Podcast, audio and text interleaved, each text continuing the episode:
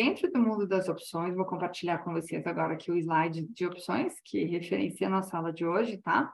Então, neste mundo aqui de opções, a gente tem quatro principais possibilidades. Ó, nós podemos trabalhar com calls, que são as opções de compra, e puts, que são as opções de venda. E nós podemos comprar ou vender essas duas opções. Então, quando a gente estiver comprando, a gente fala que a gente ficou titular. Então, a gente é dono desse direito, e é importante, nós vamos pagar um prêmio e podemos exercer esse direito se for interessante para nós. E aí a gente vai receber um ajuste.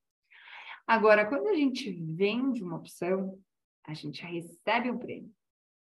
Como se estivesse vendendo um seguro para alguém, né? Fazendo papel ali da seguradora, a gente recebe o prêmio. Certo.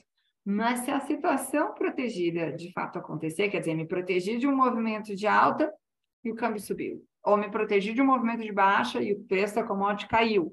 Então, nessa situação adversa, aí, gente, se nós estávamos vendidos na opção, a gente vai ser exercido. E aí nós vamos ter que pagar o ajuste para alguém. Em geral, a gente só fica lançador ou vendedor de opção dentro do mundo de rede, de busca por proteção, quando a gente consegue combinar uma opção comparada e uma opção vendida. E a gente vai falar aqui hoje de uma estrutura, na verdade, de duas estruturas, que tem duas opções sendo vendidas. E a ideia é que a soma desses prêmios que a gente recebe seja de preferência igual ao prêmio que a gente paga na opção que a gente compra. Então, a ideia é fazer uma estrutura com três opções em que a soma do prêmio seja zero ou alguma coisa perto disso, tá?